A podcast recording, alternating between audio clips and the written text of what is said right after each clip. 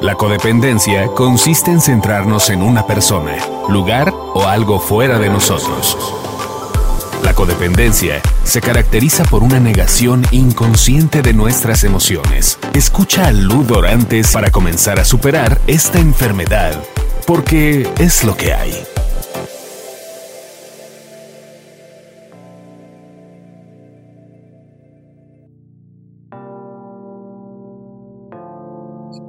Hola, buenas tardes, ¿cómo están? Soy Ludorantes y estamos una vez más aquí en Es lo que hay, by Ludorantes, con una maravillosa invitada que de verdad va a ser un agasajo de programa. Tenemos aquí presente en cámara y en audio a Dalila Polanco. ¡Ay! El aplauso. Hola, Lu. Qué bonito. Dali, gracias. Hola, mi Dali hermosa. ¿Cómo estás? ¿Cómo te Bien, esta, esta pandemia? ¿Cómo me trata muy bien. ¿Sí? La verdad me trata muy bien. Déjame decirte que, este, digo, ofrezco una disculpa si toco alguna susceptibilidad en este momento, pero yo no he tenido ningún problema porque como yo casi que ni conocía mi casa, entonces fue como, como presentarme en mi casa, enamorarme de ella, este, era algo que yo no hacía. Yo me la paso de gira, me la paso trabajando, me la paso. Digo, tú, tú sabes lo, que nos ha costado este. Sí. Nos ha costado esta juntación y ahora que por fin la logramos, de verdad hay que agradecerle a la pandemia. Yo tengo que agradecerle muchas cosas a la pandemia. Le agradezco que me ha acercado a tanta gente que está tan lejos. Digo, por otros lados se ha llevado a mucha gente que, que quiero y aprecio, incluso de mi familia, ha sido muy fuerte por ese lado, pero yo creo que nos tenemos que concentrar en lo positivo, ¿no? Y pues lo positivo de esta pandemia es que me encontré a mí misma, encontré mi casa, me reconcilié con ella, no porque estuviera peleada, sino porque la tenía tantito, o sea, ya daba por hecho que ahí estaba, ¿no? Y entonces no, no la cuidaba y ahorita no sabes la ilusión que le traigo de entre plantas, macetas, pintar la pared, volverla a pintar. Ya sé. Estoy, o sea, contenta por ese lado. Entonces, de verdad, me quedo con lo bueno. Estoy tratando de juntar lo bueno. Ya sé, todas, todas hemos estado, mi hija ya tiene su cuarto como Yumanji, ya sabes, ya una planta más ya no le cabe. Eh, también hemos pintado hasta pisos. Y efectivamente, y qué bueno que lo dices, y qué, qué bueno, pues, como dices, o sea, no estás tocando susceptibilidades definitivamente porque así ha ido. Algunas personas hemos tenido la bendición y la fortuna de estar pues bien, en salud, de salud, no haber tenido, vaya, o sea, que sigues teniendo trabajo, ¿no? Que pues más o menos ahí, obviamente a todos nos ha bajado. Yo dejé de trabajar casi cuatro meses. Wow, ¿ves? O sea, sí. Fue fuerte porque el vicio de comer no se te quita. y a veces más de tres veces al día. Ya sé, ya sé mi alcoholismo pandémico, no sabes de qué manera incrementó. Yo no sabía que bebía tanto, o, de plano no bebía tanto, pero ahora es, una copita para ver la tele, una copita para cenar. Bueno, y dices, ¿es en serio? Café y alcohol es todo lo que consumo. ¡Qué belleza! Bueno, está divino. Entonces, ¿sabes qué? Que yo lo veo y yo te juro que yo ya no sé si, si de verdad el alcohol está ayudando a la gente porque conozco a varias gente que le encanta, ¿no? El, el, y, y, de verdad de ponerse sus buenas jarras, están perfectos. Van al taco a crudear, va, se reúnen, tal, y dices, güey, neta, ¿por qué no les pasa? Pero además, no crees que puros pubertos, no, puro, puro material arriba de los 50, 60 años, ¿no? Que dices, neta, ¿cómo no les pasa nada? Entonces yo no sé si al alcohol no se lo crean, pero bueno, yo no sé si de verdad. Yo leí un artículo de una mujer peruana, una química peruana, esto lo voy a decir, conste, yo no lo dije, lo dijo la señora peruana de Perú. De Perú. una señora peruana de Perú escribió, que el alcohol en el cuerpo hace que seas hostil para el huésped. El huésped, por supuesto, es el bicho, este maldito que nos tiene todos encerrados. Entonces, así como el agua con jabón y el alcohol desbarata la grasa, porque ves que pues no es un ser vivo, es un virus, es un pedazo de grasa. Entonces, desbarata esa grasa, que el alcohol es para el huésped algo inhóspito entonces, este, pues por, por lo que sea, si sí o si no, qué tal si la peruana tiene razón. Claro. Yo dije, hay que mantener un poco elevados los niveles de alcohol en este cuerpo para alejar lo que sea que se tenga que alejar. Lo que sea, estoy completamente Y yo lo hago por salud y por ciencia. Exactamente. Pues bueno, entonces te ha tratado bien la pandemia. Me ha tratado bien. ¿Qué estás haciendo ahorita? Porque dices que tú de todas formas sí sales. Pues mira, lo que pasa es que yo al principio fue aún así, enciérrate, no salgas. Yo llegué a México un 24 de marzo. A partir del 24 de marzo, este, dije, pues me guardo. Pero yo tengo una mamá y un hermano que este, en gran parte dependen de mí. Y mi mamá, pues ya está en sus 70 años, entonces yo le dije, no sales. No sales y este, entonces yo una vez, regularmente mi mamá y yo siempre nos veíamos cada fin de semana para ir al mercado y al súper y demás. Bueno, pues dejó de ser cada semana, pasó a ser cada 15, 20 días. Y compraba, ya sabes, a granel, le llevaba todo lo necesario para una casa. ¿Qué te cuento? O sea, todo lo que se necesita en una casa. Entonces hacía mi súper, el súper de mi mamá. Entonces se lo iba a dejar a su casa que está como una hora de distancia me regresaba aquí a mi casa, pero llegaba, ya sabes, así de, yo llegaba en, en astronauta le ponía la, comida y demás y las cosas, la rociaba de, de viruseroles y esas cosas. Y este, mm, y pues ya le decía, lava todo, lava todo en cuanto entres, porque creo que sí al principio fue mucho más, quiero decir exagerado, porque sí no sabías hasta dónde era exagerar. Claro. Entonces era una protección al máximo, ya sabes que este, todo lo que te decían yo me ponía. Exacto. Sí, que si el alcohol en las manos tenía la mano así de perico muerto en palo, este, deshidratada hasta acá, ya sabes, así la piel de tanto alcohol. Yo creo que ahí empezó mi alcoholismo. Como la osmosis empecé a absorber porque era cerca de la vena, entonces entraba y mi cuerpo pedía más, ¿no? Sí, porque yo decía, ¿qué onda? Sí, ya. Y, y pues así empezó mi vida con la pandemia. Después este, te das cuenta de que dices, gracias a Dios que he ahorrado. Porque uno ahorra para su vejez, ¿no? Pero dices, pero mi vejez está llegando en 5, 4, 3. Claro, claro. Y dices, me estoy gastando el, el, según yo ya tenía muchos ahorros y te das cuenta de cuán poco ahorras. Exactamente. Y cuán mucho gastas. Luego te empiezas a dar cuenta de todas las cosas que no son necesarias.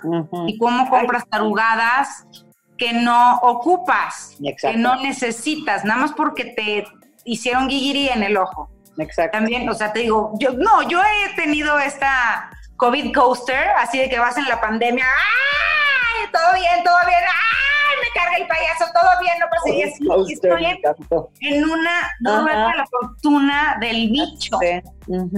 Y lo he vivido y lo he abrazado y lo siento bien.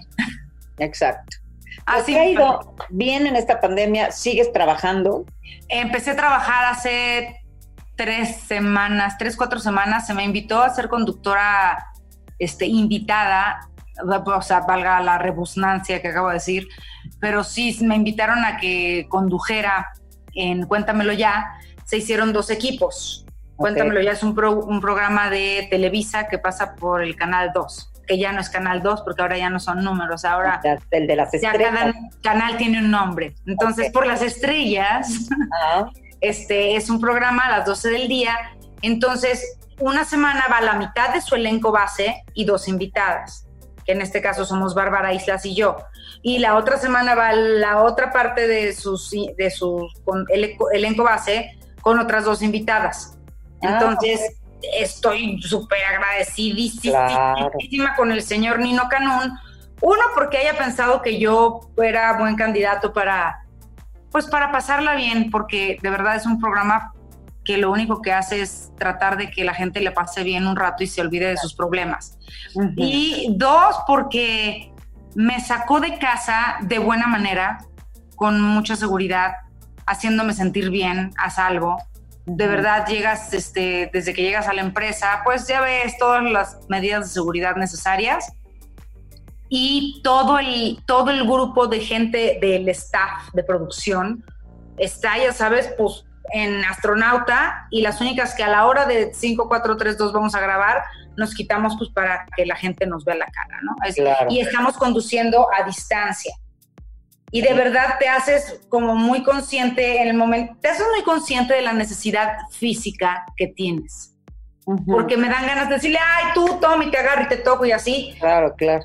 Y cuando te agarras y tocas, ya te quedas así, ya sabes, y sigues hablando, pero así, no pasó nada, no pasó nada. Y cuando te vas a corte comercial, llega un ejército de gente con spray, aerosoles y cosas así. Y así, gracias, gracias no. no. no, es una desinfección total.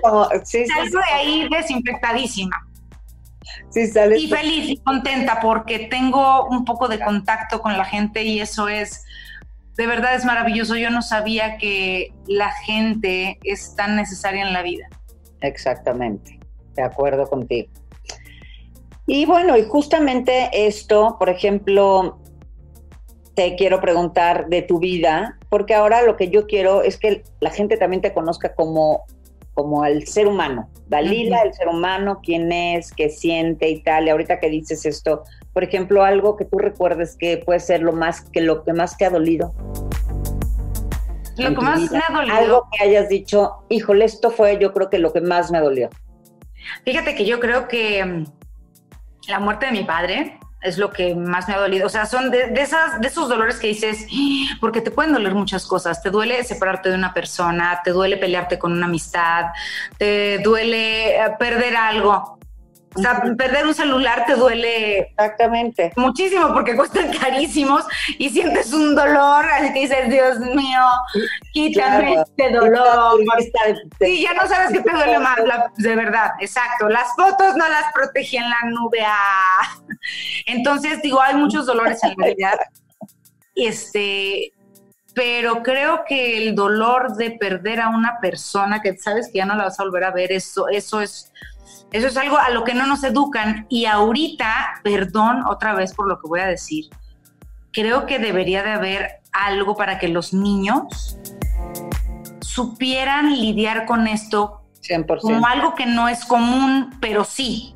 Exactamente. Porque la muerte es algo muy común, a todos nos, es lo único en lo que nos parecemos todos, es que todos nos vamos a morir. Exactamente. Pero los niños de hoy están viviendo, ay, se murió fulano, ay, se murió Susana, ay, se volvió a morir, ay, se murió otra vez, ay, que entonces, por un lado, a los niños siempre les han tratado de evitar, porque nos reímos mucho de la muerte, pero no la sabemos enfrentar los mexicanos.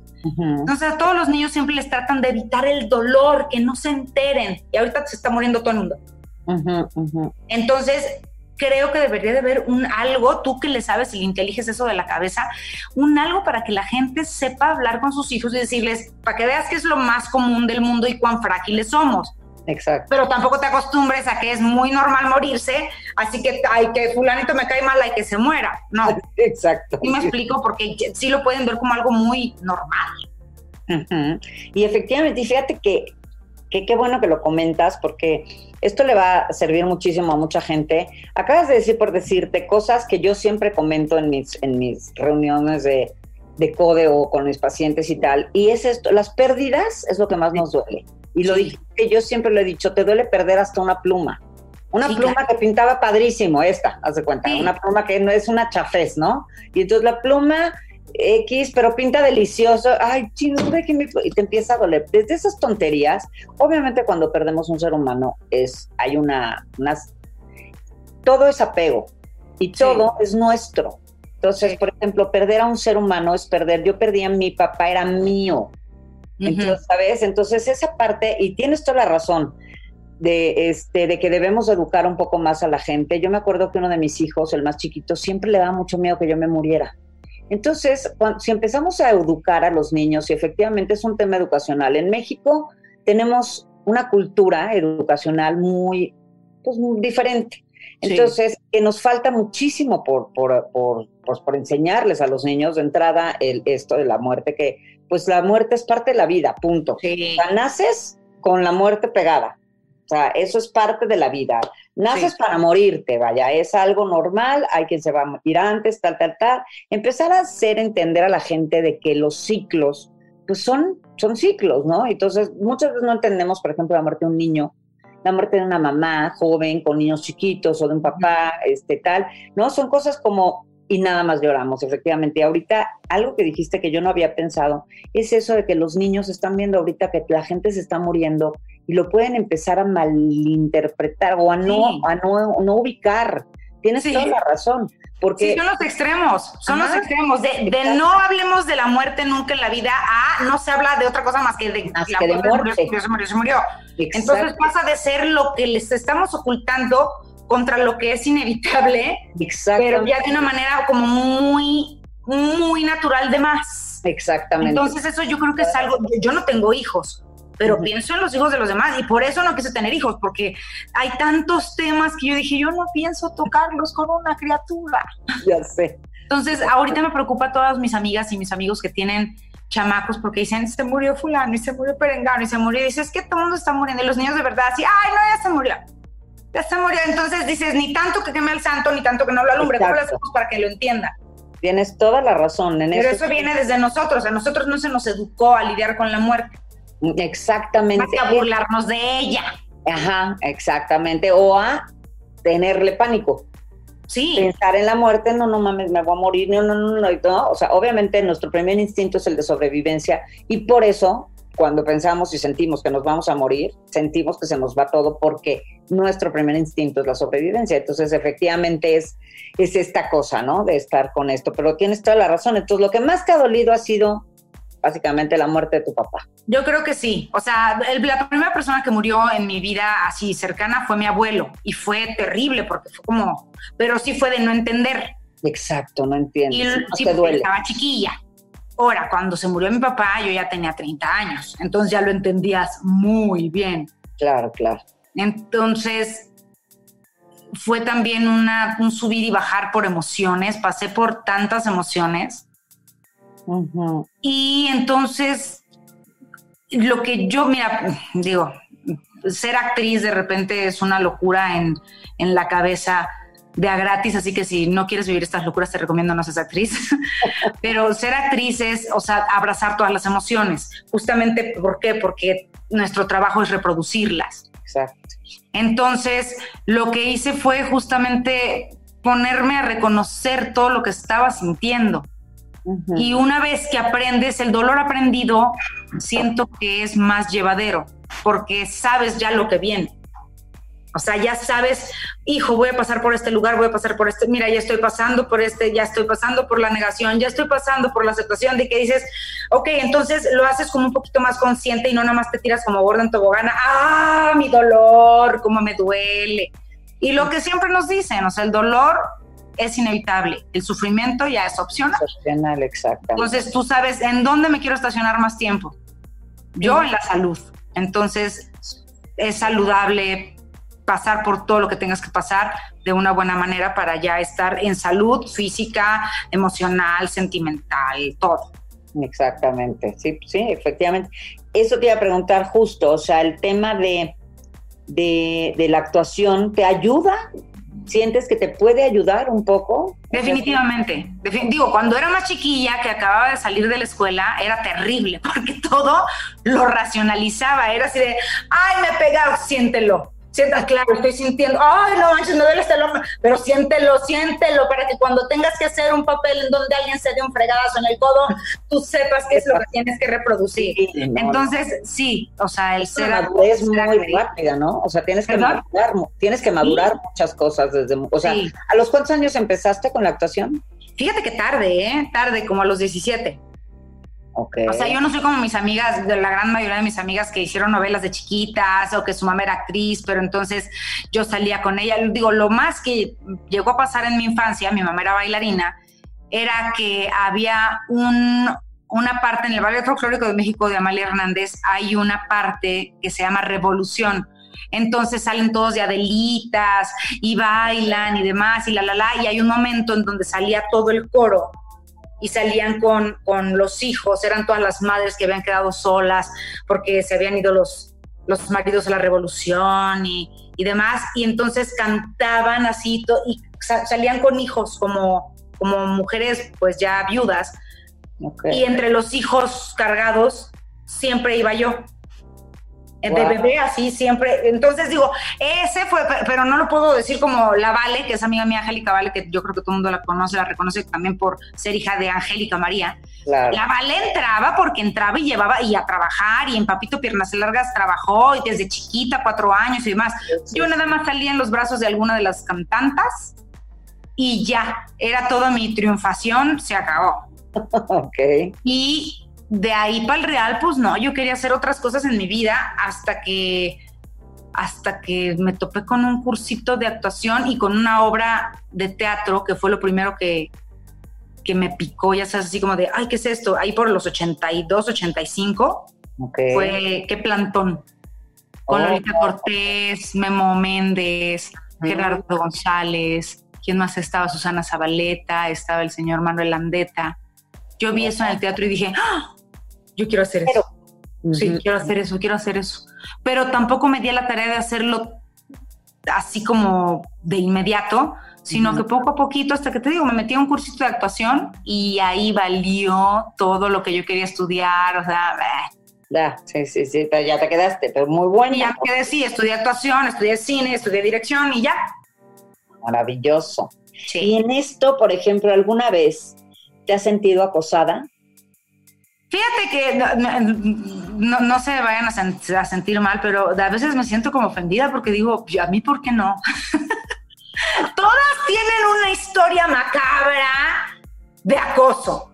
Ok. Yo no. Buenísimo. No, pero bendito sea Dios. O sea, digo, por un lado dices, oiganme, ¿qué pasó? ¿Qué hice mal? No, no, no, pero digo, estamos bromeando, estamos bromeando, no se sientan mal. Sí, quiero decir que gracias a Dios, yo nunca, nunca he tenido un problema de esos. No, no sé lo que es esa incomodidad. Y si alguna vez, por alguna razón, alguien me ha acosado, se ha topado con pared porque como yo todo lo tomo a broma, lo hago muy evidente. Entonces evidencio cualquier cosa así de me está, me está acosando. Y yo no sé si lo, lo hayan hecho como o jugando, entonces, quien lo haya hecho con toda la intención de obtener algo a cambio, fue hecho evidente en frente de todos porque pues no me callo. Claro, claro, o sea, literal, o sea, la appellations todo. Pues sí, sí. bueno, bueno, ese es una, ese es un plus de tu forma de ver la vida. Bendito sea Dios. Bendito sea Dios. Y por ejemplo, has tenido Mira, mucha gente, y te comentaba hace un ratito, mucha gente yo creo que sigue con este tema, ¿no? Bueno, eh, bueno, antes de esto te quería preguntar, ¿has experimentado algún fracaso? Algo que tú digas fue un fracaso. O sea, mucha gente cree que un fracaso es terminé una relación, tal, tal, no. Un fracaso real, o sea, porque todos terminamos relaciones y varias, ¿no? Por ejemplo, o terminamos trabajos o lo que sea y o nos terminan, ¿no? Vaya, no digo, ya me, ya me recorrieron de esta chamba, tal, y este, entonces creemos que es un fracaso, pero un fracaso es cuando realmente algo eso marcó el seguimiento de tu vida, ¿no? Entonces, ¿tú has tenido algún fracaso, has experimentado algo del Fíjate que tanto, es que no los podría llamar fracasos. Lo que pasa es que sí me ha pasado estar en esas situaciones en donde dices, este programa yo pensé que iba a envejecer con él, pero siempre está la explicación de, pero sabía que en cuanto terminara el mandato de fulanito de tal, porque era un canal de gobierno, esto iba a terminar. Entonces era, sabes, crónica de una muerte anunciada, entonces no lo puedo ver como un fracaso, porque a pesar de que era todo muy bueno y que pudo haber continuado, sabíamos que tenía fecha de caducidad, por ejemplo. Entonces ahí ya no lo puedo considerar un fracaso porque de verdad, o sea, ahora sí que...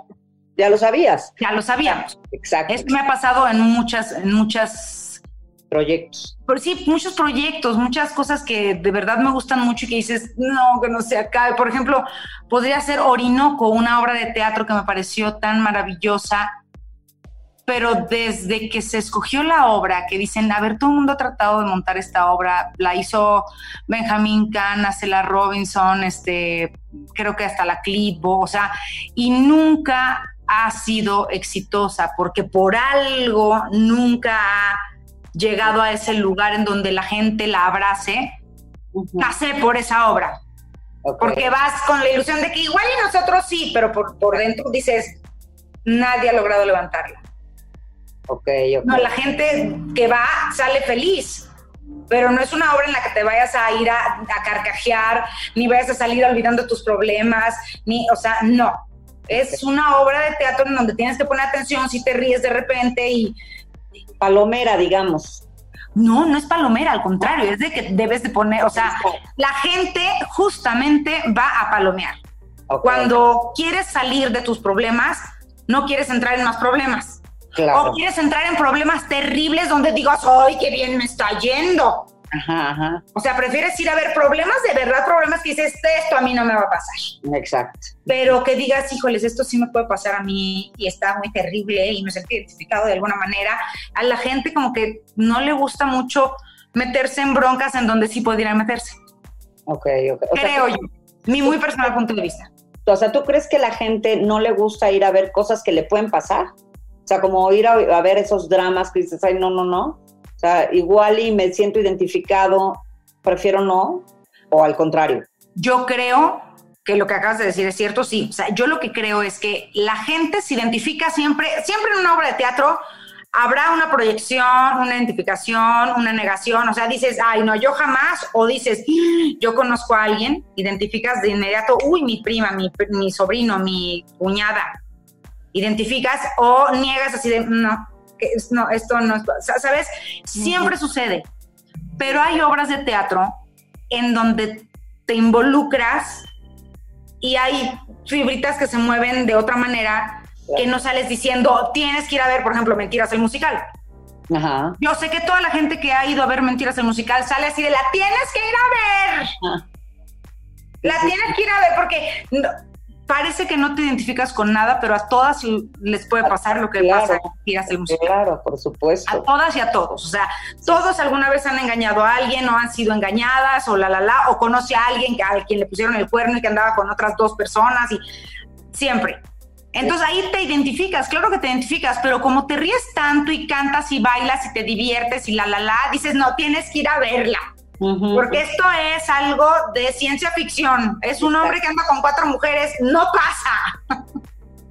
Exacto. ¿Y me explico? O sea, sí tiene que ser ajeno a ti de una manera en la que no te des cuenta que sí te estás identificando y te diviertas para que quieras recomendarla, ir más veces, Claro. así repetir la experiencia.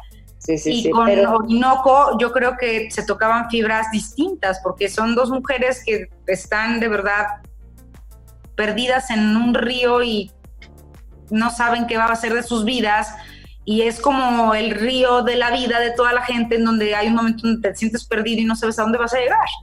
Y tú sabes si te avientas por la borda o te dejas ir con la corriente y a ver a dónde llegas. Ujú. No sé, o sea, Sí, sí. Que esto puede ser, por ejemplo, ahorita que decías de lo de mentiras, efectivamente, o sea, es esta parte donde te conectas, porque efectivamente yo creo que todos en algún momento hemos pasado por algo Sí. de, de- de alguna de las cosas que se tocan en esa obra.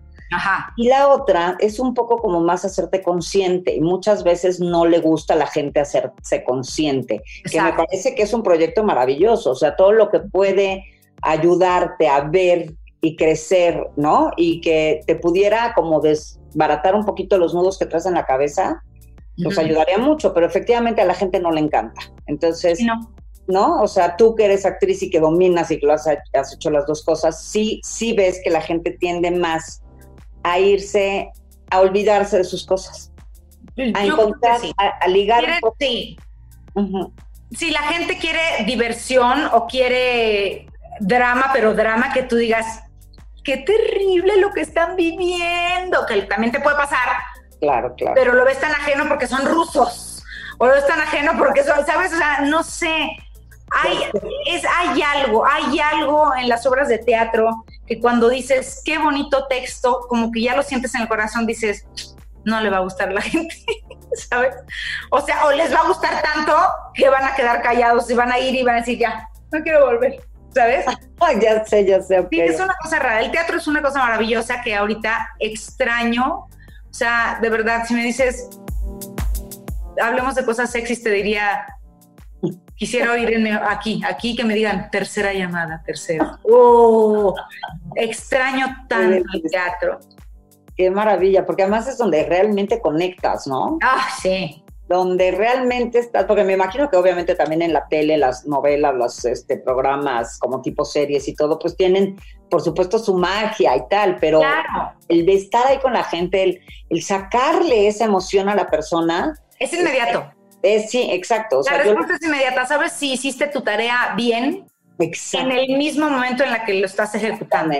Sí, el ver, el oír el comentario, ta, ta, ta. Digo, yo, yo, por ejemplo, yo lo siento un poco cuando yo hago mis, mis conferencias y mis pláticas, que no es lo mismo hacer un podcast que me encanta y que no los tengo ya como claro de qué es lo que creo que la gente le puede interesar o no, pero bueno, pero no es lo mismo cuando estoy dando mis pláticas y que veo y tal, y que entonces empiezas, la gente te va llevando con la misma expresión y tal, te entusiasma más, ¿no? Claro, claro. estás haciendo, entonces, eso está increíble. Y has, por ejemplo, ¿te sientes satisfecha ahorita?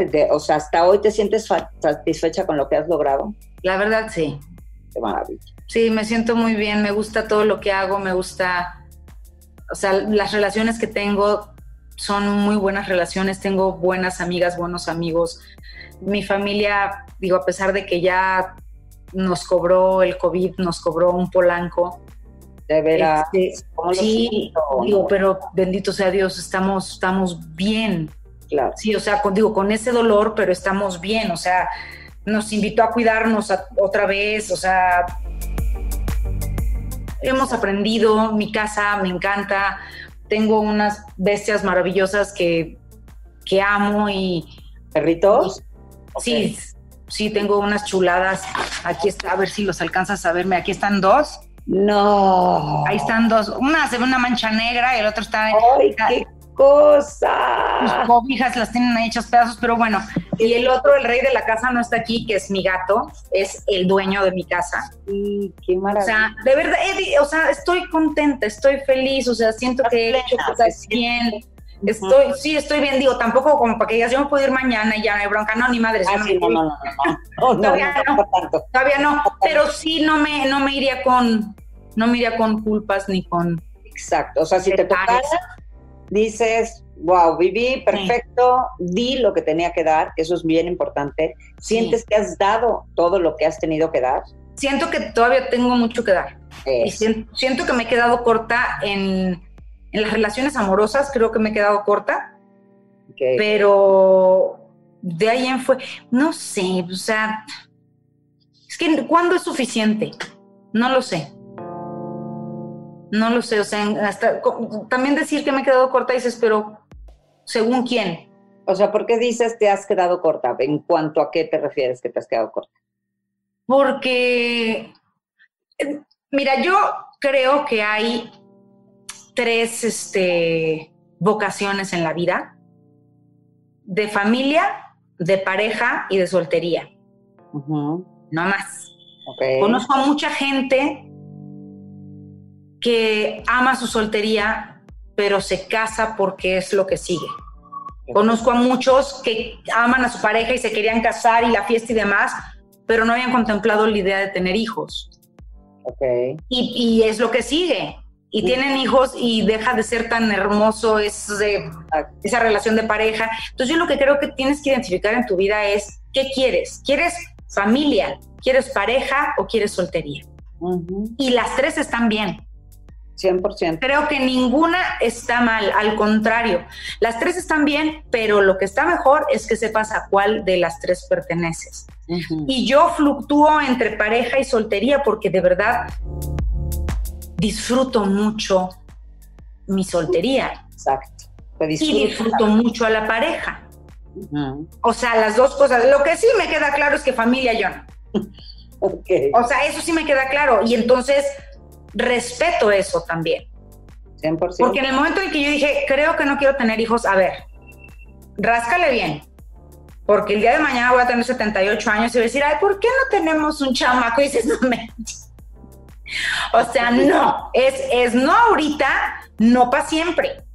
Exacto. Porque luego, imagínate, va a salir algo con cola de puerquito o para que, no, o sea, no. de verdad uno tiene que saber lo que quiere. Y respetarse, respetar tu decisión. 100%. No darle el gusto ni a tu mamá, ni a tu papá, ni a la familia, ni a la presión, ni a la sociedad. No, ¿tú qué quieres?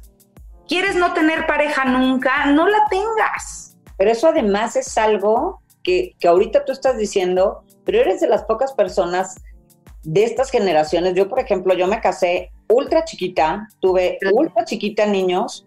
Este, yo a los 20, a los 21 años ya tenía una hija, ¿sabes? A los 25 yo ya había acabado y ya tenía tres y había perdido uno, o sea, súper chiquita, ¿sabes? Ya ta, ta, ta, ta. Muy, muy pequeña. Muy chiquita. Entonces, la verdad es que el, el tema de, de, de, de, ahorita lo que comentas está empezando a pasar apenas con los chavos veinteañeros, que empiezan a decir realmente, que empiecen a identificar, porque a mí sí me tocó y todavía creo que a otras generaciones, es más, generaciones de la edad de mi hija, que ahorita tiene 32 años, amigas de ella, se han casado porque es lo que toca.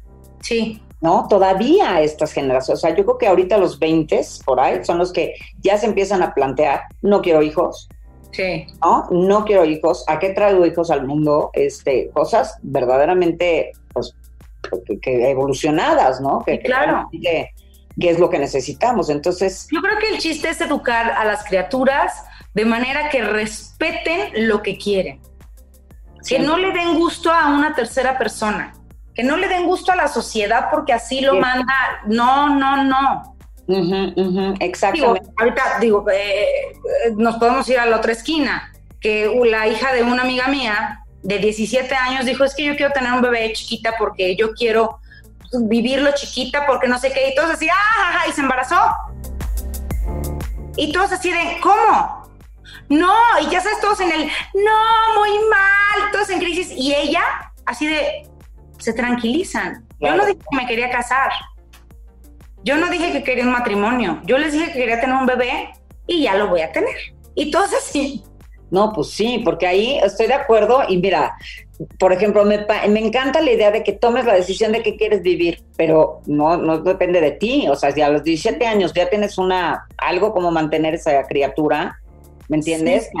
o sea, eso es como un berrinche. Pues déjame decirte una cosa, que ahorita está la vieja entera, 18 años tuvo al bebé ya, o sea, porque tenía 17 cuando se embarazó. 18 años tuvo el bebé. El bebé ahorita va a cumplir 3, 4 años, 3, 4. Es la cosa más bonita. Y ella de verdad se puso, dijo, y ahora trabajar, no me queda de otra.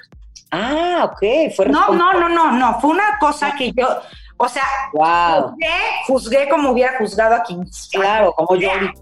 Sí, yo, yo, mira, yo, porque yo soy de las que voy así, di no a la procreación, ya somos muchos, soy, soy yo de esas. Y cuando me entero, le, dije, no, no, no, sácate esas ideas de la cabeza, y a los seis meses, ¿qué crees que voy a hacer mamá? Y yo así, no, no, no. Dice, yo ya le hablé con mi mamá y le dije, y le dije que iba a trabajar, y le dije que no sé qué. Y fue cuando me dijo, yo no dije que quería casarme. Yo dije que quería tener un hijo chiquita porque chiquita lo quería vivir y quería que fuera, o sea, así y yo así. Órale. Mira, sí, pero, claro. Porque yo, pues reaccioné, reaccioné como mamá y no soy mamá. Ay, de ninguna manera, primero tu vida, ya sabes, no sé qué, y de repente fue así Primero estudia, acaba, piensa lo que vas a hacer. Claro, claro. Fíjate que, que bueno, siempre cuando, o sea, con esa responsabilidad está increíble. Y fue muy adulto, no, yo, eso sí, yo no, porque estás de acuerdo que no pasa regularmente. No, no, bueno, no hay manera. No pasa, dices, ya valió, y aparte si las ves que no saben ni qué onda, y así, no, esta fue desde, empezó a decir, amenazar como un año antes. Wow. Y la tirábamos ya loca, pues porque tenía que 15, 16 años cuando empezó a decir. Órale. Yo, yo voy a tener un bebé y voy a tener un bebé y voy a tener un bebé. Y tuvo el bebé. 17 años embarazada, 18 eso, eso, sí se va, eso sí está padre y eso sí es como esa certeza que se tienen que platicar. Pero si no lo tienes así de, o sea, si no tienes esa certeza y si no sabes qué vas a hacer de tu vida y si no tienes un trabajo en donde digas, bueno, por lo menos sí piénsalo tres veces o siete. Sí, sí, Claro, tocó, vamos, ahorita para la gente que nos escucha y si hay niñas, pues también tienen que ver que no es tan fácil, o sea, ella también haber tenido muchísima planeación ante esta situación, ver en qué iba a trabajar y tal, ¿no? Porque muchas niñas se embarazan, por ejemplo, el tema del aborto ya luego lo platicaremos, pero es un tema ahí como Muy sensible.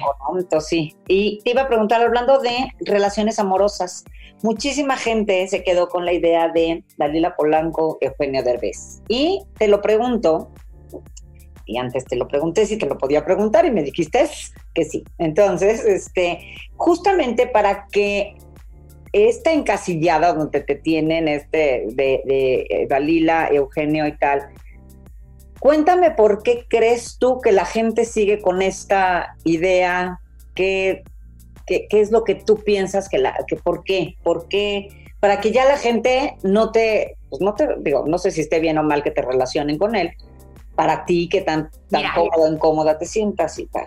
Yo creo que es parte de mi historia. Y de verdad no hay borrador que quite esa evidencia. Sí, o sea, de verdad no hay manera, y esto para que lo sepan todos, si sales con una persona va a quedar tatuado en el librito de tu historia para siempre. Así que por más que tú lo niegues, si una persona pasó por ahí, ahí te va a quedar así el nombre, aunque tú no lo quieras este, reconocer. Entonces, finalmente, él es una persona muy pública, que creo que también es algo que influye. Claro. O sea, muy vista. Y no solo eso, programas que hicimos, que fue con los que nos fueron relacionando. Digo, nuestra amistad teníamos 14 años de ser amigos antes de que yo empezara a ser la ah, familia Peluche. 13, 14 años de conocernos. O sea, yo lo conocí de muy chiquita. Ok, ok. Yo conocí, o sea, a sus hijos antes de nacer, a todos. Ay, no me digas. Sí, claro. Sí, porque pues, pues ahora sí que arrieros somos y en el camino andamos. Claro, claro. Yo era muy chiquilla, estaba tratando de, este, de ver si entraba al CEA, pero que no se dieran cuenta mis papás, y la, la, la, lo conocí, y nos hicimos amigos por Mario Besares, que Mario Besares fue la primera persona que me dio a mí la oportunidad de hablar frente a una cámara. Ah, ok. O sea, en un programa que se llama Anabel, no sé si te acuerdas de Anabel. De Anabel Ferreira, ¿no? Claro, Anabel tenía su programa y este era lo máximo, Anabel Ferreira. Ah, sí. Entonces yo iba de metiche con mi papá a grabaciones de otra cosa que él estaba grabando y me metía al foro de Anabel y si cabía la posibilidad de que yo entrara a metichar, metichaba. Ok.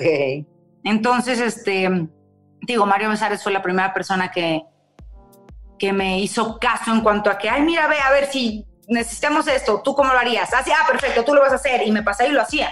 Y ya llegaba con mi papá y le decía, oye, actué. Y mi papá así, ¿qué hablas? y así, y ahí conocí a Eugenio.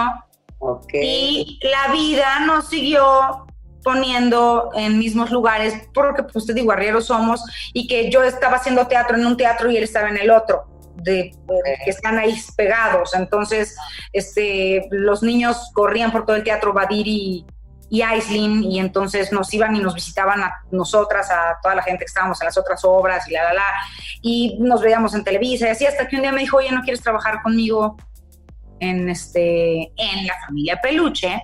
Wow. Y pues cuántos años después la familia Peluche sigue siendo transmitida por muchos canales. Exacto. Entonces yo creo que eso es lo que no permite a la gente y ya no tanta, ¿eh? gracias a Dios, porque antes sí era una relación inmediata. Sí, sí, sí. Ahorita ya, ya ha bajado, pero sí, ya son más de 10 años personas, les pago la terapia. Exacto, Sí, así de supérenlo, supérenlo, ya fue, ya hace mucho. Y sí, hace más de 10, hace, hace más de 15. No, de verdad hace mucho tiempo. Pero fue la única relación que yo tuve frente a cámaras. Y aprendí a que no se tiene que llevar tu vida a la cámara y que tú eres dueña de tus silencios y que tú puedes contestar lo que quieres y si no quieres contestarlo, no lo contestas. porque no? Porque tenga una cámara una persona, te tienes que sentir obligado a contestar lo que te está preguntando. Exacto. Entonces tus relaciones las dejas afuera de la camarita y son mucho más exitosas. Exacto, que debe de ser muy complicado. Sí, es complicado, pero pues a periodicazos, te lo dije hace rato, aprendes a periodicazos como los perros. Sí, sí, Porque dices una cosa y la dices mal o la dices con un poquito más de volumen del que debiste haber utilizado o tienen un poder maravilloso de edición, de repente dices, yo sí contesté eso, pero no me refería a eso. Sí, claro.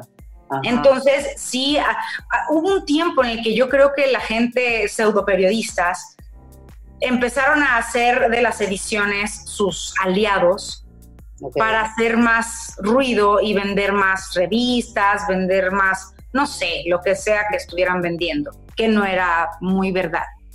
Y, o si no era la verdad exaltada de una manera que solamente a ellos les beneficiaba y la gente se los compraba. Y ahorita, gracias a Dios, estos aparatos, estos aparatos nos han dado también mucha libertad a nosotros, porque podemos decir, pasó esto de inmediato y puedes tener evidencia y puedes así, y te puedes defender rápido o puedes hacer, o sea, parar cualquier rumor. Ok. De, casi de inmediato. Antes no teníamos esas facilidades. Y yo sí me di muchos tropezones y dije muchas cosas que probablemente no eran correctas o que fueron tomadas a mal o que se fue, no sé, una u otra cosa que yo decía y ya dije, ¿para qué volví a abrir la boca? Entonces fue muy público, tanto la unión como la separación, fue muy público. Claro, claro. Entonces, por esos cinco años de vida, lo fui pagando años y años y años después. Y hoy día, gracias a Dios, ya mi nombre es mío. O sea, ya soy Dalila. No, antes, desde antes, ¿no? Pero bueno, efectivamente. Sí, pero a lo que voy es que antes era la novia de y ahora soy Dalila Polanco porque así soy yo, mi nombre es Dalila Polanco. Y bendito sea Dios, ya la gente se dio cuenta que así me llamo. Exactamente, esto, esto. Ahora, una última pregunta, dime algo, ¿has tenido alguna relación codependiente? Uy, sí. ¿Sí? Uy, sí.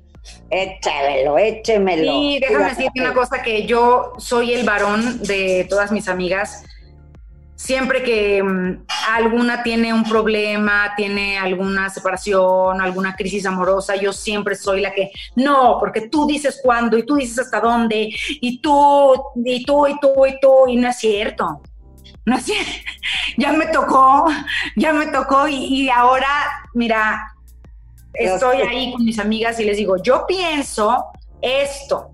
Sin embargo, no sé cómo puedan suceder las cosas porque ya me di cuenta de que todos podemos caer en una relación codependiente y de verdad es algo terrible y más vale que te des cuenta de las señales, porque si toda tu gente te está diciendo, probablemente tú seas la que está en un error. O sea, cuando veas muchos focos de alerta y focos rojos, o tú misma te das cuenta y dices, pero yo lo voy a cambiar, pero yo, no es cierto, no pasa personas. ¿eh? Les digo de verdad, no sucede no sucede y, nosotras somos las que permitimos. Así que no te permitas, por favor, si te das cuenta que tu relación es tóxica, que es codependiente, haz algo al respecto para que puedas apagar la vela y huir en sentido contrario. Exactamente, pide ayuda. Ya lo viví y es terrible. Exactamente, porque justamente por eso se llama así este programa, porque es lo que hay. O sea, esa persona es lo que hay. No hay nada más. Esa parte de, como dices tú, esa creencia de que yo lo voy a cambiar porque yo tal, tal, y yo sé, ya le conozco.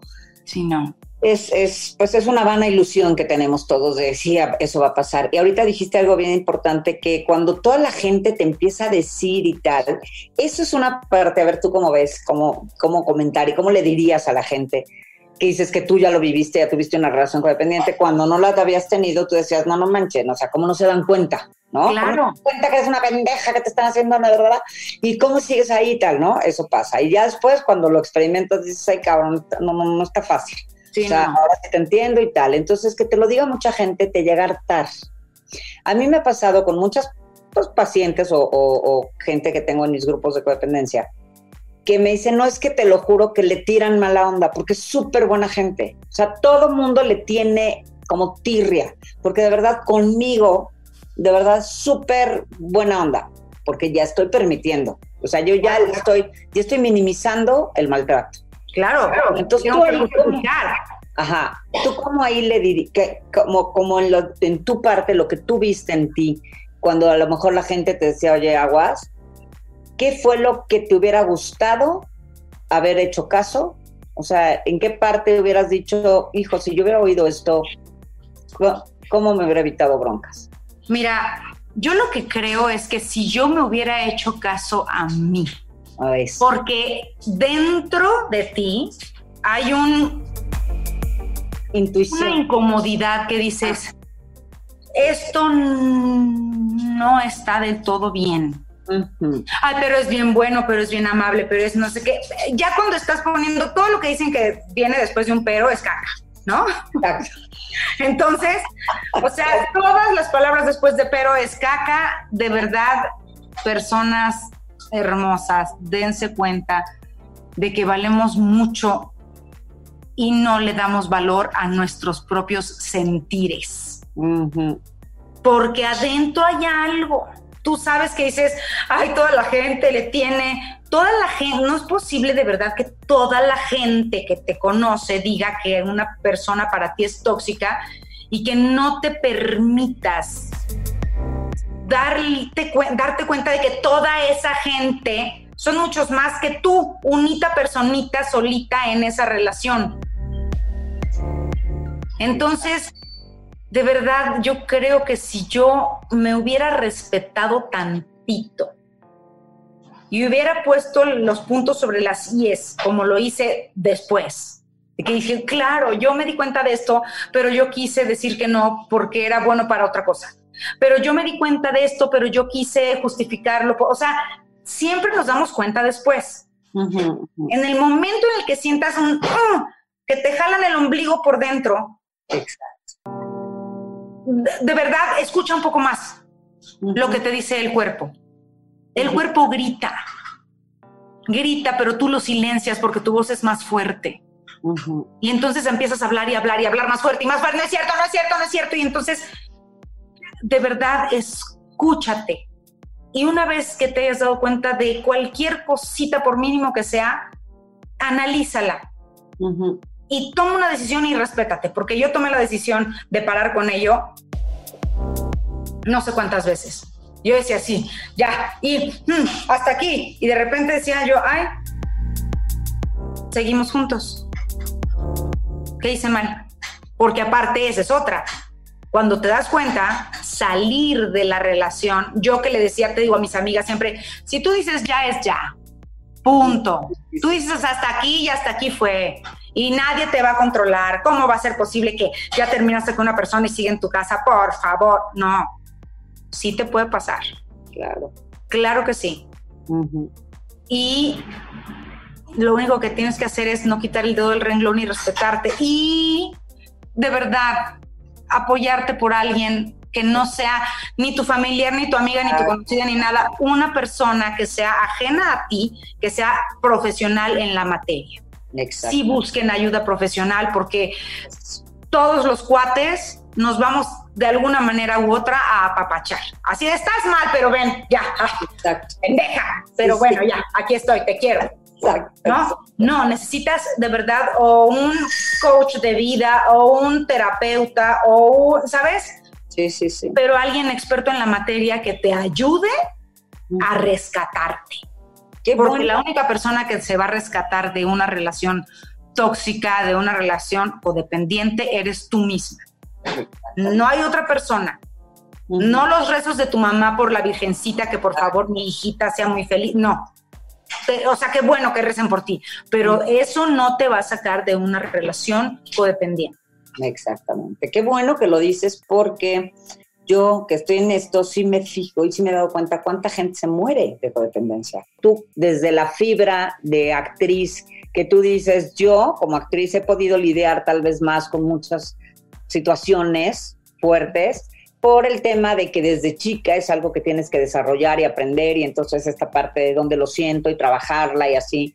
Y con todo y todo te costó trabajo liberarte de una relación codependiente definitivamente la gente que no tiene ese don o esa educación de su, pues, de su, de su energía, de su cuerpo, de su mente, definitivamente tiene que buscar una ayuda porque no se puede, ¿no? Y me queda clarísimo que ahorita los que nos están oyendo deben de decir, si no, no mames, no puedo, ¿no? O sea, te han de estar identificando muchísimo con lo que estás comentando.